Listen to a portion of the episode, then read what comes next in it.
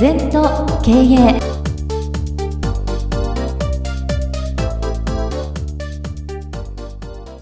皆様こんにちは。全と経営7月。第62回なんですね先生。第62回の時間やってまいりました。今月もよろしくお願いいたします。はいよろしくお願いいたします。月の初めは先生に禅の言葉を解説していただくそんな週なんですけれども本日は眼脳美直こちらについて先生に教えていただければと思っております。はいあのー、眼っていうのは目だな。目は横、鼻は縦って書くんですね。で道元禅師がね命がけで中国に留学して、はい、それで持ってきたのがね2つしか持ってこないね。いろんな経典持ってこようと思ったんだけどなんかこうやっぱりそれそういうもんじゃなくて本当のもの何かって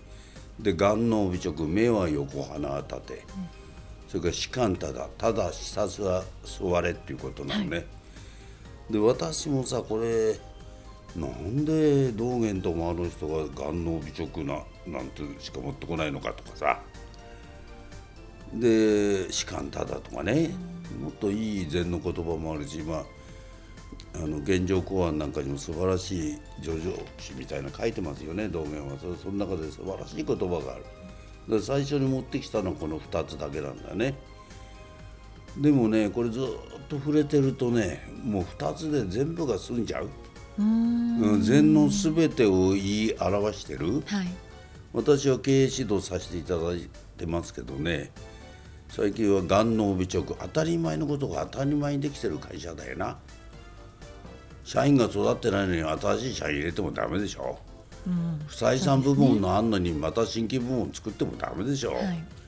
その当たり前のことを目は横鼻は立てっていうごくシンプルな事実に対してねもっともっと我々は謙虚にねアプローチしていかなきゃいけないんじゃないかなと思うんだね。はい、じゃあこの眼の美直というのは先生おっしゃったようにその目が横鼻はまっすぐというこう書くわけですけども、ええ、まあ、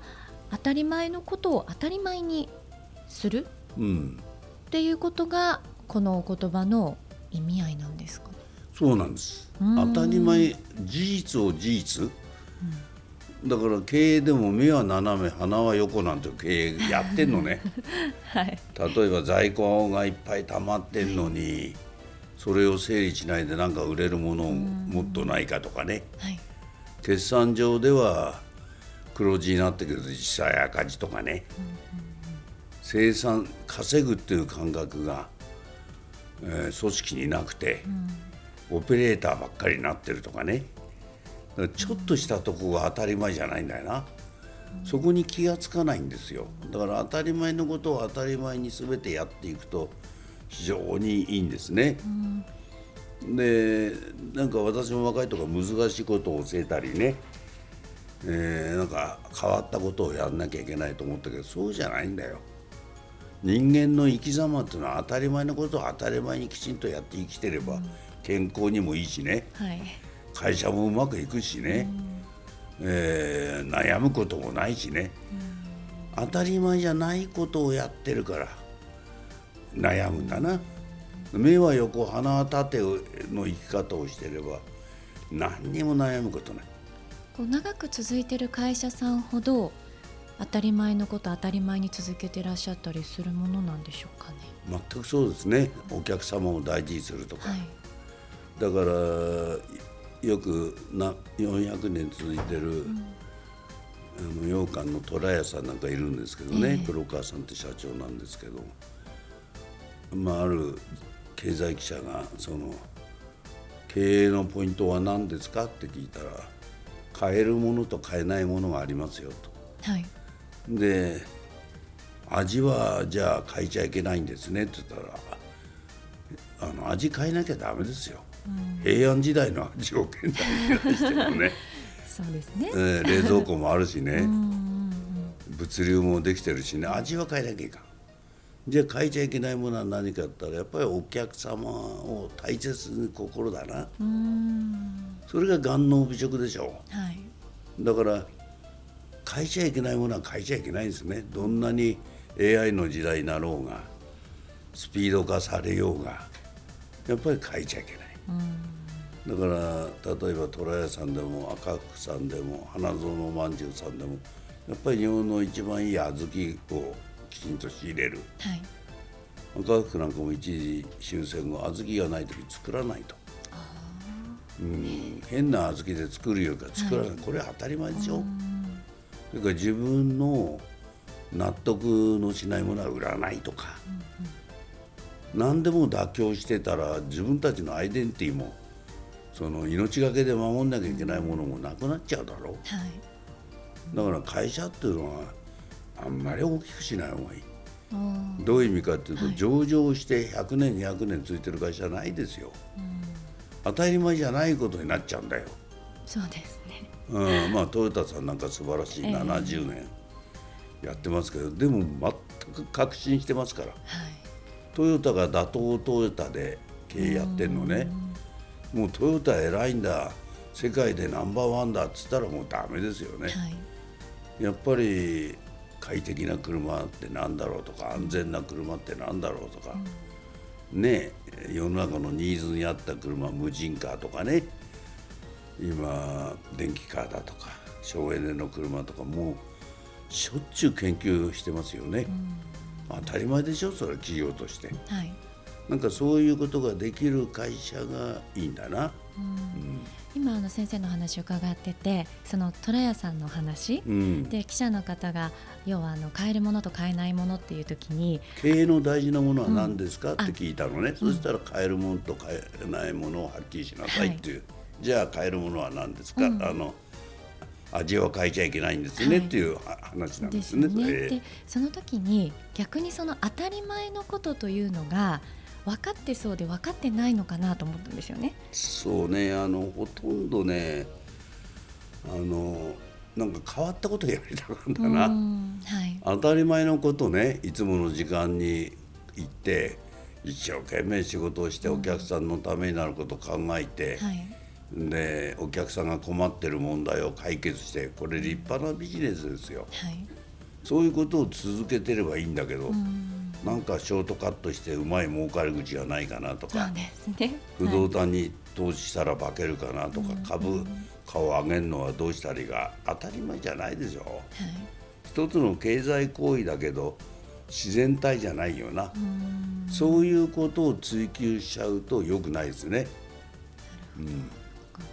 その当たり前のことというのが何なのかということをしっかり捉えなければ結局いい方向に行かないってことですよね。そうあの別の言葉で言うと凡事徹底ってことはあるね。平凡なことを徹底的にやれ、はい、これいろんな会社で使ってますけどそれも全くその通りじゃない？普通のことをきちんとできるっていうことだよな。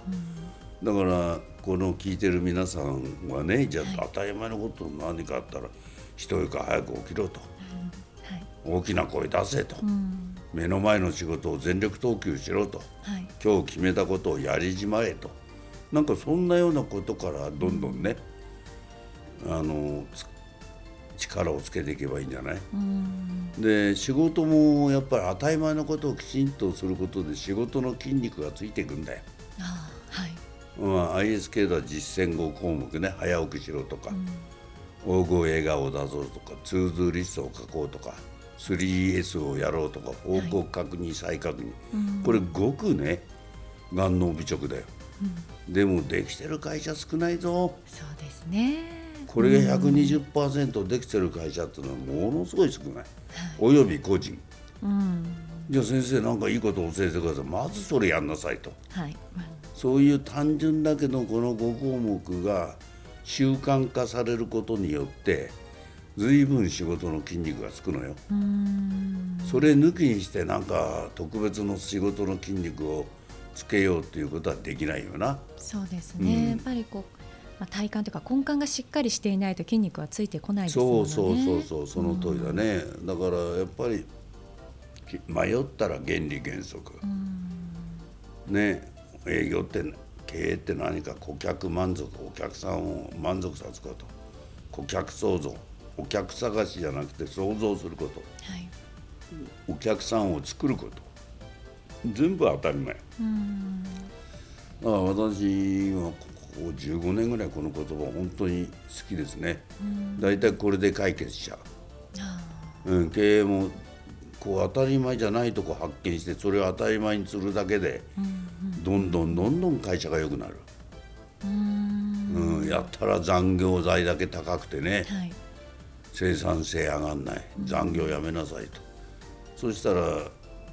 仕事がたまってできない。じゃあやる。仕事も貯めときなさい、ある時間内でやろうと思ったら相当生産性が上がるんですよね。だから時間っていう概念も時間的には量的には平等なのね、はい、24時間、うん、質的には不平等なんだよ はい、だから時間の質を上げるっていうのは生産性の高い会社ってことだよ。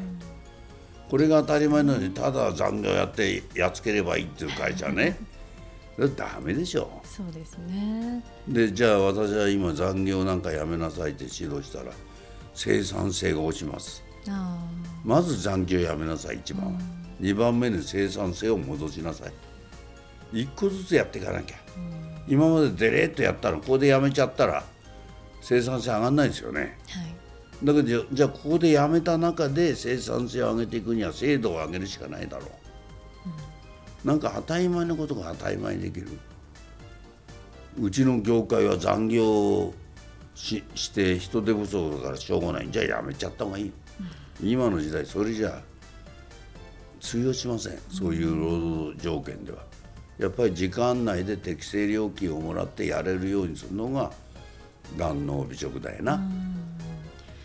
それからよくコンピューター開発でも二次受け三次受け四次受けそれ無理でしょ。働かない人が何パーセントずつピンパンされて、じゃあ働く人幸せにならんだろう。そうですね、うん、だから小さい会社はどうしても大手の下請け、下請けは自分の社員によりいいものをやらして安いのを外注に使う。もうそれも当たり前じゃないでしょ。う。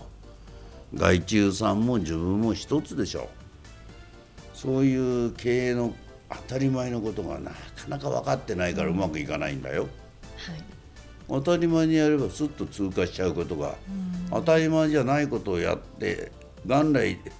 できないことをやって頑張るからいかんのだよな。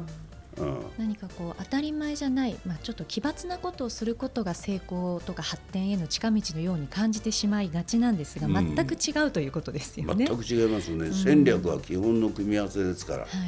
奇抜とかアイデアはだめですね経営では。体制にならないから。維持され拡大されればいいね奇抜でも。瞬間的に奇抜でも体制にならないものはだめだよ。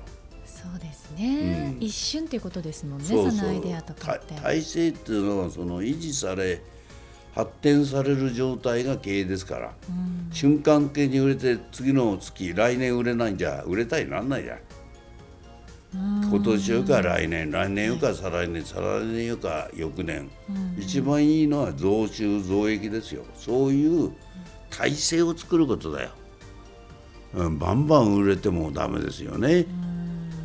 なんかそんなふうなことを経営リーダーが分かってくると、うん、あの無駄なことはやめるんですね。うん、で分相応自分の分に合った経営をする分を広げることはいいよ。はい、トヨタが身の丈経営っつってんだよな。うん、なんか消極的とんでもないですよ自分の身の丈をしょっちゅう磨いて広げていく。こんな積極的なことないですよね。そこがポイントなんで身の丈以上のことやれば赤字になります、はい、まあねあのなかなか当たり前すぎちゃって分かりにくいんだけどこの当たり前のことにの中にね全ての宇宙の真理ね、本質が入ってんだな、はい、だから迷ったらそこに戻るそうですね、はい、迷ったらがんの美食とか歯間ただ歯間営業何でもいいですけどただひたすらやると、うん、禅っていうのは単純ですよ、うん、まあそれが私はこのがんの美食っていうのも好きな言葉の一つですね。また実践したいと思ってます。はい、さあ今週は先生にがんの美食についていろいろとお話を伺ってまいりました。さあこの番組では皆様からのご感想ご質問お待ちしております。LINE でお友達になっていただきメッセージを寄せください。方法は LINE のお友達検索でアットマーク ZENTOKEI アットマーク ZENTOKEIEI と入力してください。はい二度とない人生だから今日も輝いていきましょう。